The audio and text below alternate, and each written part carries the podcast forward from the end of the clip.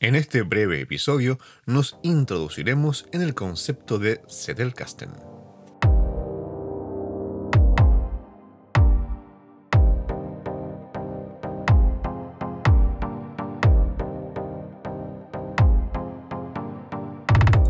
Hola, ¿qué tal? Muy buenas tardes, buenos días, buenas noches. Como digo siempre, eso depende de la hora en que escuches este episodio. Bienvenidos a Productividad Digital. Mi nombre es Diego Villavicencio y voy a estar acompañándote durante unos minutos de conversación sobre productividad y tecnología. En este episodio voy a introducirlos un poco en el Zettelkasten porque voy notando que muchas personas confunden un poco PKM con Zettelkasten como si fuese lo mismo y no, no es lo mismo.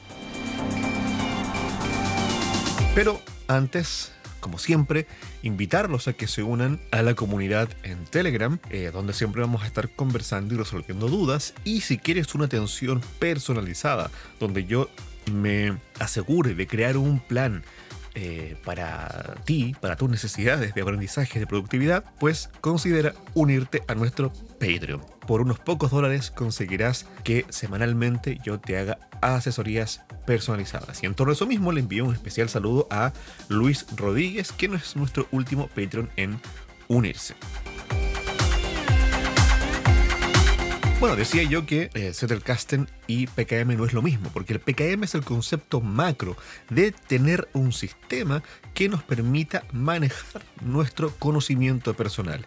Y Zettelkasten es uno de los sistemas o de y de las metodologías que podemos utilizar. Como siempre, yo de la metodología lo que quiero realmente es extraer el concepto. Pero vamos por parte y expliquemos un poco qué es Zettelkasten. La palabra Zettelkasten se puede traducir del alemán como caja de notas. Zettelkasten se puede entender también como un método de organización y procesamiento del conocimiento. Consiste en tomar pequeñas notas por cada conocimiento o información adquirida y ordenarla de manera que sea fácil acceso más tarde. Es fundamental en Zettelkasten entender las notas como pequeños módulos, es decir, son independientes entre sí y han de tener una extensión pequeña, como ya dije. La clave máxima es su conexión entre sí. Este método fue popularizado por Nicholas Luhmann. No, él realmente no inventó el Zettelkasten, como ya lo he dicho. Mucha gente cree que sí. Porque la palabra Zettelkasten significa caja de notas y es un concepto que se va desarrollando en Occidente poco a poco. En rigor, no se puede hablar de alguna invención de Zettelkasten, como he dicho, pues muchos investigadores e intelectuales a lo largo de la historia han hecho referencias a un sistema para tomar notas que nos permita conectar la información y las ideas.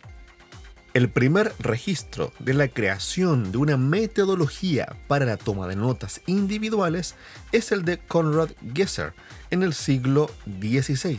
Su aporte fue el concepto de notas individuales, ya que en aquella época solo se escribían libros y tratados. Esto es muy importante de entender. Cuando se inventa la prensa, la imprenta, tarda bastante tiempo en que la gente desarrolle el concepto de poder escribir notas eh, particulares, es decir, un, pequeño apunte sobre algo. El concepto simplemente no existía. Esto es algo que a veces cuesta imaginar que algo que hoy día es tan normal, hace siglos no existía. Un siglo más tarde, en el siglo XVII, Thomas Harrison desarrolló el concepto de una caja donde guardar papeles con notas en un orden específico y con etiquetas para después poder encontrarlas fácilmente. El filósofo e intelectual Hans Blumberg conectó más de 30.000 notas en su sistema de Zettelkasten, los cuales hoy forman parte de The German eh, Literature Archive. Y allí, recién, en el siglo pasado, en el siglo XX, llegamos al más famoso, el investigador Nicholas Luhmann, que es un investigador de las ciencias sociales, quien reunió más de 90.000 notas en un sistema con un código sencillo que le permitía identificar las notas y referenciarlas y linkear, enlazar una nota con otra y de vuelta, que es lo que queremos hacer tan fácilmente con un par de shortcuts en nuestros eh, sistemas de PKM digitales, como pueden ser Obsidian, ROM Research, también Notion o Craft. Yo creo que estas cuatro aplicaciones vienen siendo las idóneas para esto. El sistema que desarrolló Nicholas Luhmann le permitió ser extraordinariamente prolijo en, su trabajo como investigador. Y yo los invito a desarrollar un sistema así porque les permitirá a ustedes ser extraordinariamente prolijos en su trabajo y en su vida, tener todo registrado y poder acceder a la información rápidamente. Puedes escribir y desarrollar ideas en minutos que normalmente te tomarían horas. ¿Por qué? Porque gran parte de tus ideas ya las tienes registradas en un sistema. Por lo tanto, conectarlas también ya están conectadas. Solo para armar un, guion, por ejemplo, de un programa como este, para crear un podcast, para crear un canal de YouTube, para hacer una investigación científica, para escribir un paper, te vas a demorar muy poco comparado con lo que te demorarías normalmente a desarrollar la idea desde cero. Aquí no tienes que desarrollar nada desde cero, porque a medida que tú consumes información, a medida que tú tomas un curso, a medida que tú lees artículos, que tú lees libros, toda esa información valiosa la vas capturando y ordenando en un sistema que se conecte entre sí. Y eso es tremendamente valioso. Para profundizar en el concepto de un Zettelkasten, os quiero recomendar el libro, el método Zettelkasten, cómo tomar notas de forma eficaz para impulsar la escritura y el aprendizaje de estudiantes, académicos y escritores de no ficción. Este libro es de Sonke Harens. No estoy seguro si se pronuncia así su nombre, pero es el libro que yo estoy leyendo, no, aún no lo termino, y que me está permitiendo profundizar más en estos conceptos que les voy a entregar a ustedes en los siguientes episodios. Este episodio está programado para salir en la noche del domingo y el día siguiente va a, salir en YouTube mi, mi pequeña reseña de Craft.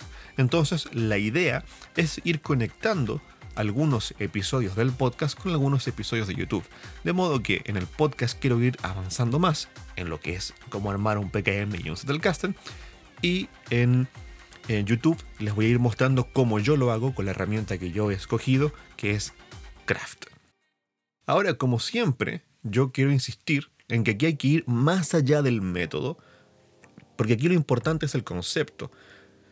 Muchas eh, veces nos vamos a detener en intentar imitar el cómo ordenaba y clasificaba las notas eh, Nicholas Luhmann o cómo lo recomienda eh, en el libro Sonke Arens o, las formas que él plantea armar los textos o, el cómo en este libro se describen los tipos de notas.